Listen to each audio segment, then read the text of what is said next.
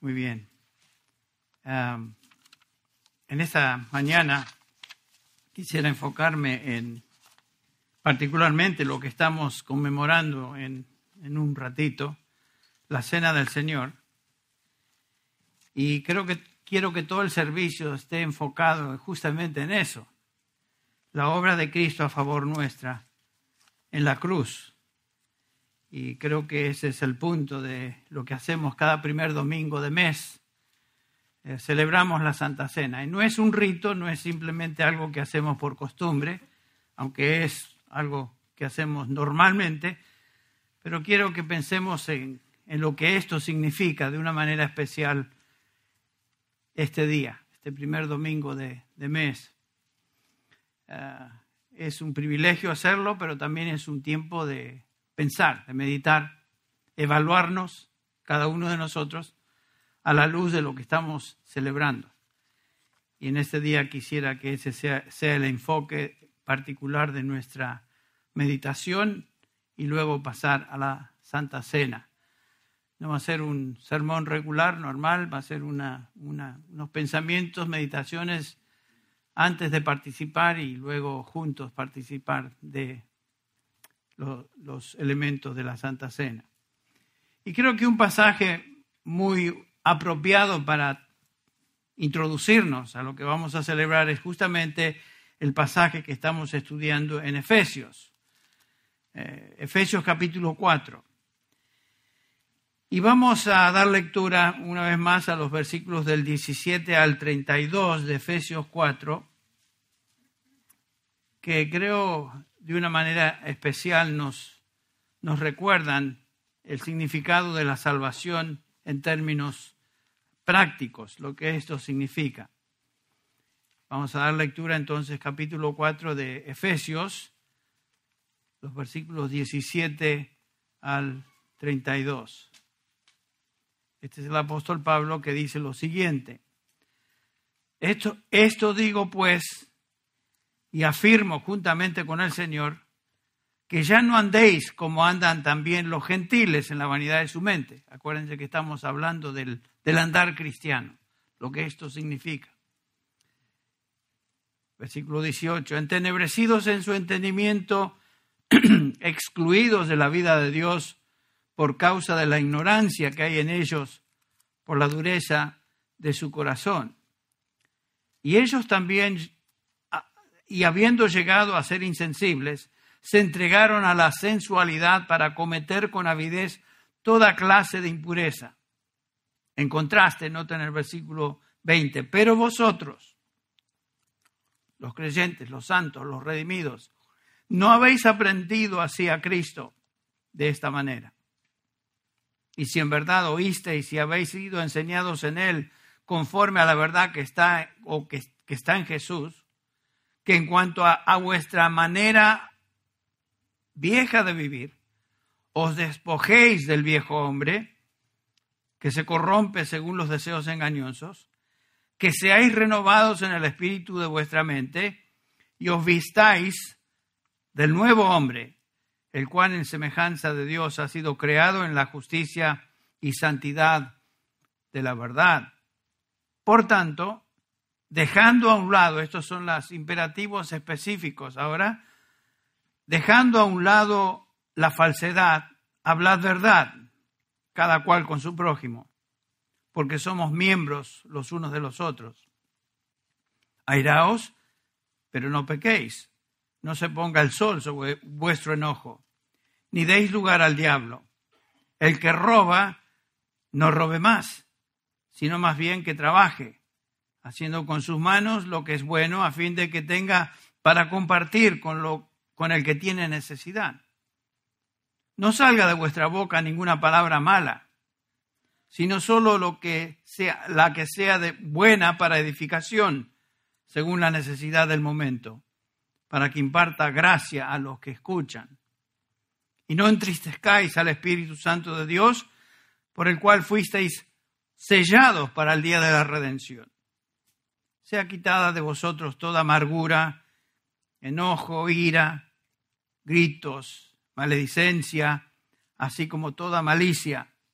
Sed más bien amables unos con otros, misericordiosos, perdonándoos unos a otros, así como también Dios os perdonó en Cristo. Precioso pasaje en términos de la conducta práctica de un creyente a la luz de lo que es en Cristo. Podemos observar que todo cristiano, cada uno de nosotros, es la historia de dos hombres. El hombre viejo, el hombre que éramos en Adán, por supuesto, lo que Pablo dice en 1 Corintios 2.14, el hombre natural que no percibe las cosas del Espíritu, no entiende, no las puede entender porque se han de discernir espiritualmente. Eso caracteriza a todo ser humano sin Cristo. Y es el contraste entonces entre ese viejo hombre en Adán y el nuevo hombre que ahora somos, el hombre en Cristo. Eh, nosotros que tenemos la mente de Cristo, primera de Corintios también 2, versículo 16. El hombre espiritual. Contraste entre el hombre natural, sin Cristo, y el hombre espiritual. Todo ser humano se encuentra en estas dos posibles categorías o divisiones. Cada uno de nosotros aquí, en este lugar, aquellos que nos escuchan también por live stream, nos encontramos en Adán o nos encontramos en Cristo. Uno de los dos toda la humanidad puede dividirse en esos dos grupos. No hay, ah, no hay un grupo intermedio. O estamos en Cristo o estamos en Adán. O estamos, somos salvados o somos perdidos. Pertenecemos al reino de las tinieblas o al reino de la luz. O sea, no, no hay intermedio. Y cada uno de nosotros aquí nos encontramos o en Adán o en Cristo y lo que tal posición implica. En Adán como leímos y estudiamos en el capítulo 2, versículo 1 al 3, estamos muertos en, delitos y pecados. Y andábamos así de, ese, de, esta manera en otro tiempo, según la corriente de este mundo, conforme al príncipe de la potestad del aire, el espíritu que ahora opera en los hijos de desobediencia. Entre los cuales todos nosotros, de ahí salimos, el hombre viejo, todos nosotros, dice Pablo, en otro tiempo vivíamos. ¿Cómo vivíamos? Las pasiones de nuestra carne, satisfaciendo los deseos de la carne y de la mente. Y éramos, noten, todo tiempo pasado, éramos ese hombre viejo, por naturaleza hijos de ira, lo mismo que los demás. Ahí nos encontrábamos todos. En el capítulo 4, versículo 17, nos describe de esta manera, lo leímos hoy, éramos como andaban el resto de los gentiles, en la vanidad de nuestra mente, entenebrecidos en nuestro entendimiento, excluidos de la vida de Dios. Qué condición tan terrible. En un camino a una eternidad para siempre separados de Él. Pero fuimos redimidos. Gracias a Dios por eso. Vivíamos en tinieblas y noten como Pablo nos describe que éramos, seguíamos al príncipe de la potestad del aire, al príncipe de este mundo. Como el Señor Jesús les dijo a aquellos que no creían en Él, este es Cristo el que habla. Vosotros sois de vuestro padre el diablo. No hay otra posibilidad. O somos de Dios y Dios es nuestro padre, o el diablo es nuestro padre. No hay alguien, no hay un grupo intermedio. Y Jesús dijo, vosotros sois de vuestro padre el diablo y, lo demostráis de esta manera los deseos de vuestro Padre queréis hacer. Y ahí estábamos, hijos de ira por naturaleza, y en camino a una eternidad separados de Él. Estábamos ahí, ese es el viejo hombre, la vieja manera de vivir, pero ahora estamos en Cristo, libres del control del reino y dominio del pecado. Nos dice Pablo en Romanos 6, 14 que el pecado no tendrá poder, control sobre vosotros como antes lo tenía. No tendrá dominio. No estamos ahora bajo condenación como estábamos antes. Si alguno está en Cristo, dice Pablo, ya no hay condenación para él, no hay condenación posible hoy, ni mañana, ni nunca. Hemos pasado ahora a, otro, a otra vida, vida nueva. Y como cantamos hace un ratito, lo que se basaba en, Colosenses capítulo 3, versículos, eh, capítulo 3 de Colosenses, hemos resucitado con Cristo y si hemos resucitado con Él, nos dice Pablo, nuestra vida está escondida con Cristo en Dios. Dice así, Colosenses capítulo 3, eso es lo que acabamos de cantar. Y, es que estaba pensando que qué precioso es cantar himnos que están basados en la escritura, no en tonteras, no en estribillos, este, happy moods y esto, lo otro, cosas que no nos enseñan ni nos instruyen, sino simplemente parece que están diseñadas para hacernos sentir bien. Lo que cantamos en, este, en, esta iglesia, gracias a Dios, son himnos que están basados en la verdad de Dios y gracias a, Él por eso. Eh, dice Pablo, si habéis resucitado con Cristo, buscar las cosas de arriba, donde está Cristo sentado a la diestra de Dios, pon, poned la mira en las cosas de arriba, no en las de la tierra, porque habéis muerto y vuestra vida está escondida con Cristo en Dios. Eso es un hecho, un hecho pasado. Hoy somos nuevos, claramente nos enseña Pablo en sus epístolas, en todo el Nuevo Testamento, y él lo expresa de esta manera en 1 Corintios, 2 Corintios 5, 17, si alguno está en Cristo, ¿qué? Nueva criatura es. Nueva. Las cosas viejas ya, ya pasaron. Sí que estamos tentados, como veremos, sí que estamos, nuestra inclinación es hacer las cosas que nos debemos, pero ya no somos lo que éramos. Somos nuevos en Cristo Jesús. Hemos pasado de muerte a vida, hemos sido transferidos del reino de las tinieblas al reino de la luz. Dios hizo eso, nos dio vida, nos salvó. Espiritualmente somos radicalmente nuevos, nuevos. Y como lo dice Pablo en, el capítulo 2 de esta epístola de Efesios, versículo 10, somos hechura suya. Me encanta esa expresión hechura suya. Eh, en inglés suena un poquito más fuerte, somos su workmanship, o sea, es una obra maestra de Dios que Él está llevando a cabo en nosotros y va a culminar, culminar con una eternidad con Él en el futuro. Fuimos creados, dice Pablo, para buenas obras en Cristo Jesús. Somos obra de Él el que comenzó la buena obra en nosotros desde el momento de nuestra regeneración, la está perfeccionando y la perfeccionará hasta el día de Jesucristo. Esa obra no queda truncada, esa obra que Dios comenzó no puede quedar a medias, porque Él la comenzó y lo que Dios comienza, Dios termina, o no es obra de Él. Esa es la gran diferencia entre aquellos que por un tiempo pareciera y dieran ciertas evidencias de que posiblemente son cristianos, pero de repente abandonan la fe, abandonan todo lo que es seguir a Cristo. Bueno, dan dando evidencias con esa conducta de que nunca pertenecieron a Dios, de que nunca comenzó Dios en ellos una buena obra, por lo tanto esa obra era superficial, lo que estaban demostrando, y terminan siendo lo que por naturaleza eran hijos de las tinieblas. Salieron de nosotros, pero no eran de nosotros. Lo expresaría Juan, lo diría de esa manera. Qué, precioso es que cuando Dios comienza la buena obra, Él la, la perfección, Él la termina. Y la obra de salvación tiene tres etapas. Ustedes lo hemos mencionado, lo hemos cubierto en algunas ocasiones.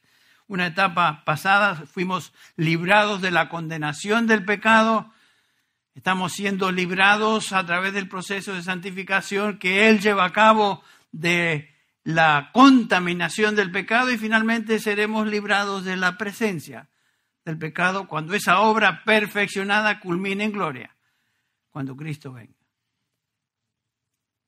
La obra de salvación es de Él y por lo tanto es perfecta, es completa y no queda a medias.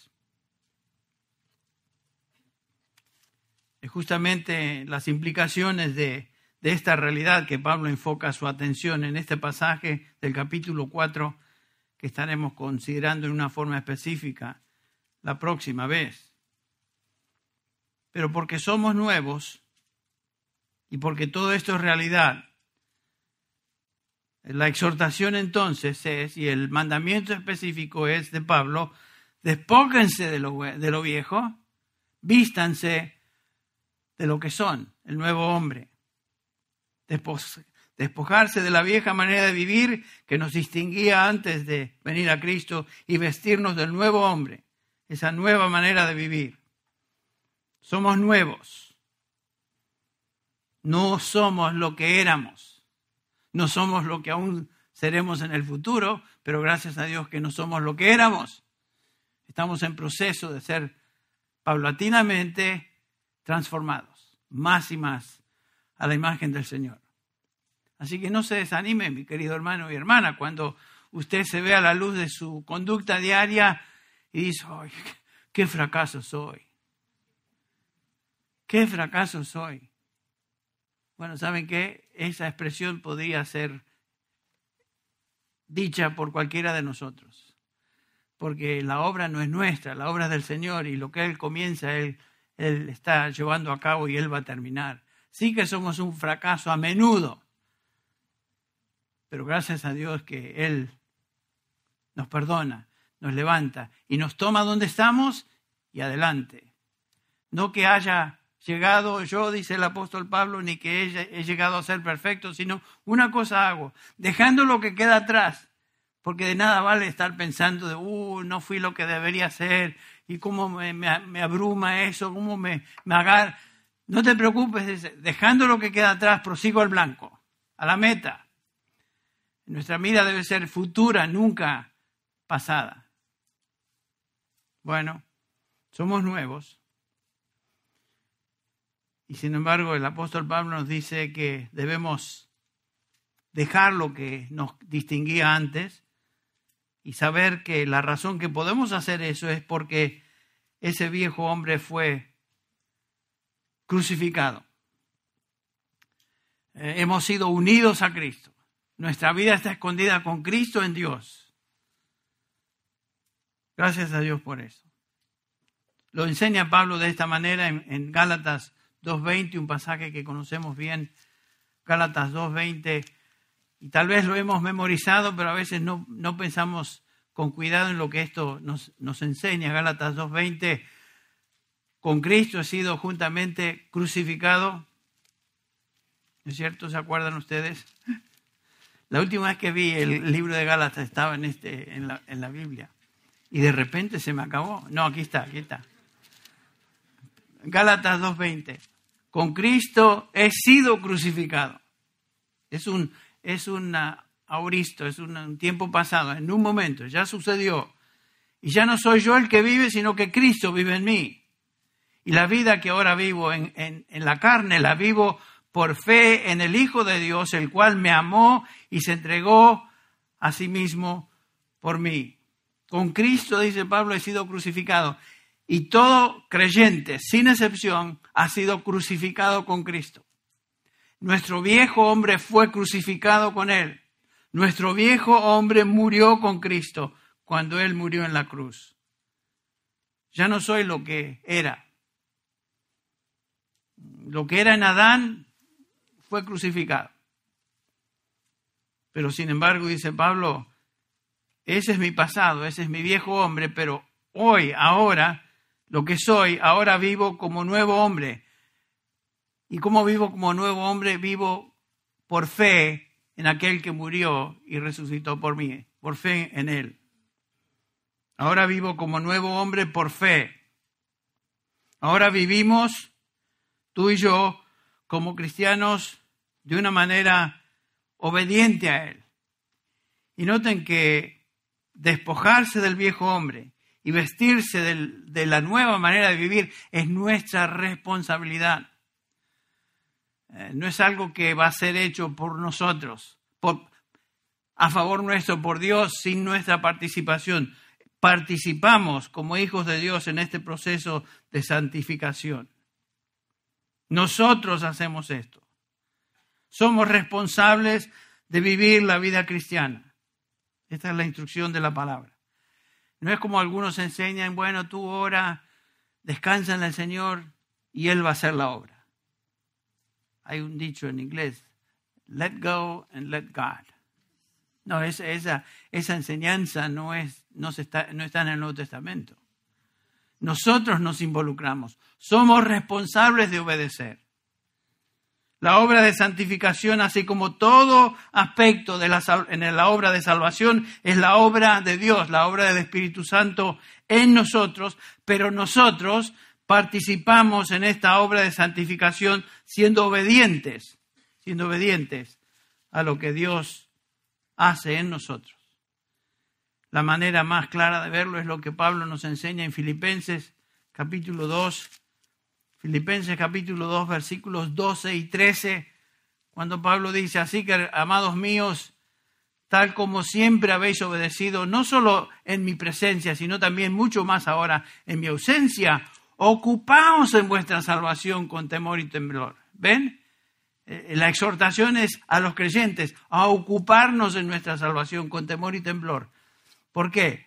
Versículo 13, porque Dios es quien obra en nosotros o en vosotros, tanto el querer como el hacer para su beneplácito. Dios lleva a cabo la obra en nosotros, pero nosotros obedecemos lo que Él lleva a cabo, siendo, viviendo lo que Él nos llama y lo que Él nos inspira a hacer. Él es el que obra en nosotros tanto el querer como el hacer. Dios es el que obra en nosotros, sin duda, pero no sin nosotros. Ese es el punto del Nuevo Testamento. Algunos piensan, bueno, eso suena como que yo tengo que hacer obras. Bueno, Fuimos creados en Cristo Jesús para buenas obras, sin duda. Esas, esas buenas obras son cosas que nosotros hacemos, pero es el producto del Espíritu Santo en nosotros que causa en nosotros tanto el querer como también nos da el poder para hacerlo. Es la obra de Dios con nuestra participación en ello. Él obra en nosotros tanto el querer como el hacer y nosotros respondemos, cómo lo hacemos, nos ocupamos en nuestra salvación con temor y temblor. Por supuesto, tenemos que siempre estar alertas, siempre estar, eh, eh, nos encontramos en una lucha a muerte entre las fuerzas del mal y, el Señor. Eh, luchamos no contra carne ni sangre, sino contra huestes espirituales de maldad en, las regiones celestes, dice Pablo. Eh, y luchamos con nuestra carne y luchamos en el contexto en que vivimos, que es el mundo. Tremendos enemigos que tenemos. El Señor Jesús lo expresa de esta manera a sus discípulos. Velad y orad para que no entréis en tentación. O sea, la posición de estar listos y preparados y velad y en oración es continua, es constante. No podemos bajar la guardia. No podemos. Estamos en guerra y guerra espiritual y, el enemigo no, no simplemente trata de dañarnos un poquito, quiere destruirnos. Él anda como león rugiente buscando a quien devorar. Gracias a Dios que Él no nos va a devorar, pero debemos estar siempre alertas de que estamos en esta situación de guerra continua contra Él. Ahora, ¿cómo ¿Cómo hacemos esto? ¿Cómo nos preocupamos o, ocupamos, mejor dicho, en nuestra salvación con temor y temblor? Pablo nos enseña ahí en este pasaje, despojándonos de todo aquello que es pecaminoso y vistiéndonos de una conducta opuesta al pecado. La salvación se demuestra por la obediencia a Dios en una conducta piadosa, lo que leímos en Primera de Juan. Eh, si, aquel, si alguna persona dice que está en Cristo, dice que sigue a Cristo o es de Cristo, tiene que vivir como Cristo. Es imposible, es incongruente, incongruente decir que yo soy cristiano y vivo como el diablo. No tiene sentido. Y si una persona vive como el diablo y no hay arrepentimiento en su vida, demuestra lo que es. Demuestra lo que es, o sea, no es del Señor. Entonces, aquí en este pasaje de los versículos 25 al 32 de Efesios, Pablo nos va a hablar de cómo lidiar con nuestras tentaciones, con nuestras debilidades, que nos asedian, pecados que nos asedian y a menudo, y a menudo nos derrotan. ¿Cómo lidiamos con estas cosas? ¿Cómo podemos tener victoria sobre estas cosas? Bueno, Pablo nos indica esto en los versículos del 25 al 32 de Efesios. Son imperativos que ilustran específicamente cómo en la práctica nos despojamos del viejo hombre y cómo en la práctica nos vestimos del nuevo hombre. O en otras palabras, cómo crecemos en santidad. Esta es la manera que progresamos en nuestra santificación y crecemos en conformidad a Cristo, reemplazando la vieja manera de vivir y vistiéndonos de una nueva manera de vivir, que es lo que somos en Cristo. Específicamente, versículo 25, por ejemplo, hay una serie de imperativos que Pablo va a subrayar que no, hoy no vamos a dedicarnos a, cada uno de ellos porque queremos cubrirlos en detalle la próxima vez, pero aquí Pablo los enumera. Versículo 25, ¿cómo llevamos a cabo eso? Reemplazando, por ejemplo, la mentira y todo, todo lo que es falso con la verdad. Versículo 25, por tanto, dejad a un lado la falsedad. Hablad verdad, cada cual con su prójimo, porque somos miembros los unos de los otros. Una serie de imperativos, una serie de exhortaciones que debemos hacer. Si tenemos problemas con la verdad, con la mentira, mejor dicho, si somos tentados a mentir de la manera que sea, ¿qué voy a hacer? Pablo no me dice, ponte de rodillas, comienza a orar que el Señor te libre de este pecado. No. ¿Tenés problemas con la mentira? Comienza a hablar la verdad. No, no lo hagas muy místico esto. Pablo lo dice así. Eh, versículo 25, dejad a un lado la falsedad, todo lo que es falso, todo, lo que es mentira, y hablar la verdad. Claro, hay que reemplazar lo que es falso con lo que es verdad, con lo que es verdadero. El versículo 26 dice, dejando la ira, enojo, indignación y todas esas cosas, eh, dejando a un lado aquello que es pecaminoso en, términos de, de, enojo y reemplazándolo con una actitud de, correspondiente a lo que somos. Dejando la ira, el enojo, con una actitud de templanza, con una actitud de obediencia a Él. Sustituyendo otra, otra situación ahí, sustituyendo el robo con el trabajo. Qué interesante, ¿no? ¿Tienes, ¿Estás tentado a robar? Algunos de ustedes tal vez tienen esa tentación de querer robar. Hay muchas maneras de robar, por supuesto pero estás tentado a robar, Pablo dice, en lugar de robar, trabaja. Gana con tus manos el sustento para que puedas ayudar a aquello, en aquello que hay necesidad. ¿Tienes problemas con malas palabras? Versículo 29. ¿Tienes un lenguaje soez? Eh, ¿Se te cruza alguien? En lugar de decir malas palabras, di palabras que edifiquen. A veces es difícil cuando uno maneja, ¿verdad? Y alguien se le cruza y te, no, la inclinación nuestra no es decir, ay, Dios te bendiga, gracias, hazlo otra vez para que mi fe crezca. No, no decimos esas cosas. La intención, el deseo inmediato es... Y tenemos que, Señor, esto no es tuyo. ¿No les, no les ha pasado? Y uno dice, ay, Señor, esto no, esta no es tu reacción. Esto viene de mi carne. Y gracias a Dios que que el pobre que me cruzó no, no le hago lo que vino a mi mente. Pero es nuestra tendencia y estaremos hablando de eso en detalle. Eh, en otras palabras, sustituyendo vicios naturales con virtudes sobrenaturales. Eso es lo que nos. ese tremendo principio de sustituir lo malo con lo que es edificante, lo bueno. Y estaremos examinando estas implicaciones la próxima vez. Pero hoy queremos enfocarnos en lo que estamos eh, celebrando de una manera singular. Entonces, a la luz de esta enseñanza, vamos a enfocar nuestra atención en la obra de Cristo en la cruz, que justamente lo tenemos visualmente demostrado en la Santa Cena y los elementos en los cuales participamos de la Santa Cena, el pan y el vino. Por medio del sacrificio de Cristo que, y su obra perfecta en la cruz, la cual pagó por nuestro pecado y, y nos reconcilió con Dios e hizo posible ahora la victoria sobre todo pecado. Gracias a Dios por eso. Que ya no somos dominados por el pecado, el, pecado no tendrá señorío sobre vosotros, sino que hemos pasado de, de la ley y el dominio de la ley sobre nosotros al, al reino de la gracia. Y gracias a Dios por eso. Bueno, la Santa Cena es un tiempo muy especial. Y como les dije al inicio, queremos, queremos en esta mañana enfocarnos, enfocarnos en eso de una manera singular. Él fue hecho pecado por nosotros para que nosotros seamos hechos justicia de Dios en Él. En Él.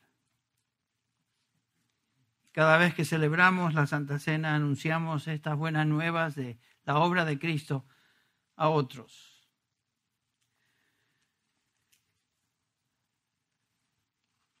Voy a pedir a mis hermanos que van a estar ayudándonos con el